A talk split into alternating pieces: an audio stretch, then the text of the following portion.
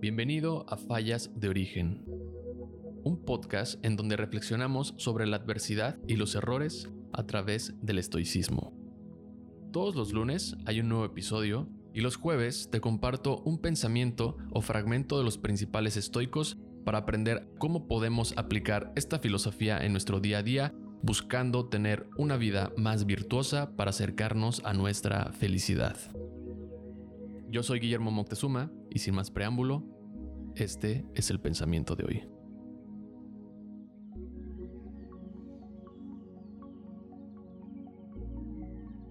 Mi abuelo fue una persona muy tranquila, muy disciplinada, o al menos así lo recuerdo. Podría decir incluso que fue un estoico sin conocer la filosofía.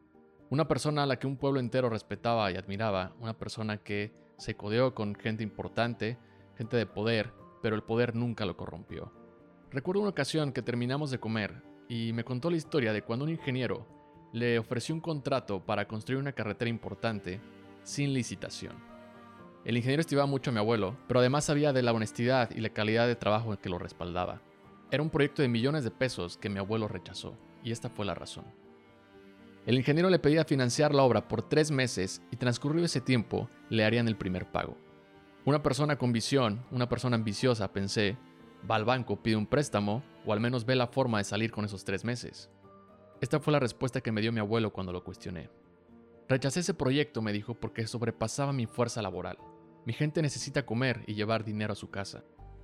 Yo sabía que en algún momento la obra me iba a poner en una situación en donde tenía que decirle a una persona que me aguantara con el pago porque no había dinero. Y eso para mí no es justo. Primero está mi gente y luego mi ambición. Mi abuelo vivía con lo necesario, nunca fue una persona de lujos ni cosas materiales, y meses antes de su partida estábamos en su rancho, sentados, contemplando su huerto, y recuerdo que me dijo, esta es la mejor riqueza que vas a tener.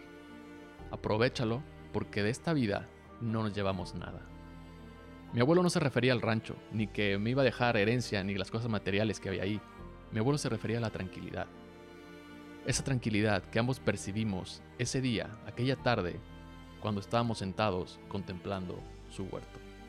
Ese es el verdadero lujo, un lujo que los estoicos nos aconsejan buscar para ser felices. Séneca dice, no es pobre quien poco posee, sino quien desea más de lo que tiene.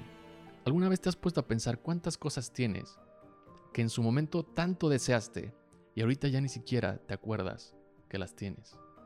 El fragmento de hoy es de las cartas de Séneca a Lucilio. La pobreza, querido Lucilio, ya no es pobreza si es alegre. No es pobre quien poco posee, sino quien desea más de lo que tiene. Porque, ¿qué importa cuánto tiene aquel hombre en sus arcas? ¿Cuánto esconde en sus graneros? ¿Cuántos rebaños apacienta o cuántos réditos cobra? Si anda codicioso de las riquezas ajenas, o si no cuenta las cosas adquiridas, antes bien de lo que piensa poseer.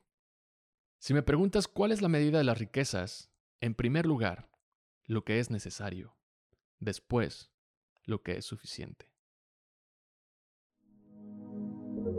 Gracias por escuchar esta reflexión, te invito a calificar el episodio en Spotify si te gustó o suscribirte al canal de YouTube Fallas de Origen para que no te pierdas ningún episodio todos los lunes o los jueves.